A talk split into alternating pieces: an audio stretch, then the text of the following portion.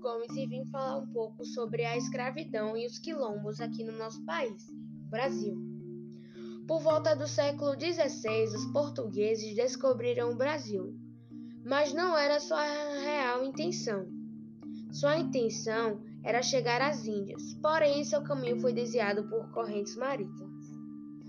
Quando eles chegaram, se depararam com os nativos da região, que foram nomeados de índios, pois achavam que tinham relação com as Índias.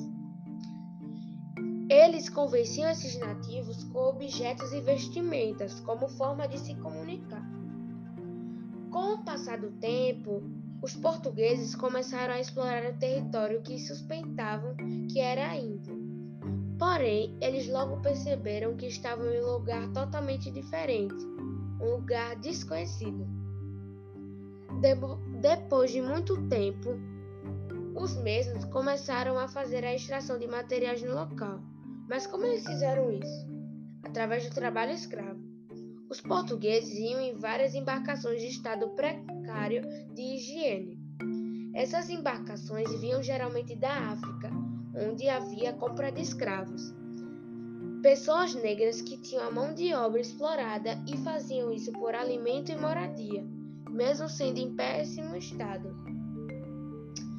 Assim como escravizaram africanos, os portugueses utilizaram dos nativos da região, os índios, para a extração de minérios do pau-brasil e a produção de cana-de-açúcar em grandes fazendas no litoral brasileiro.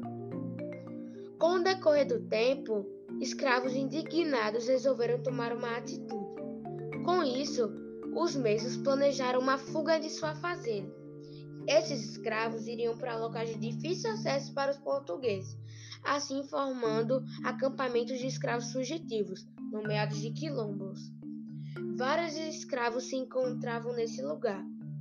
O mais conhecido dos quilombos, o Quilombo dos Palmares, teve cerca de 20 mil escravos e tinha como seu representante o famoso Zumbi dos Palmares. Depois de mais de 200 anos na capital do império que havia se formado no Brasil, por meio de uma votação no Senado, a princesa Isabel assinou uma lei que determinava o fim da escravidão no Brasil. Apesar de tudo isso, Portugal nos influenciou bastante com a língua, a religião e a evolução que houve no Brasil. Devemos ressaltar também os escravos africanos que influenciam nossa cultura até hoje, e os nossos nativos, os indígenas, que compartilharam suas tradições e cultura durante o decorrer desse tempo. Espero ter ajudado e compartilhado esse resumo de conhecimento. Obrigado pela atenção e até a próxima!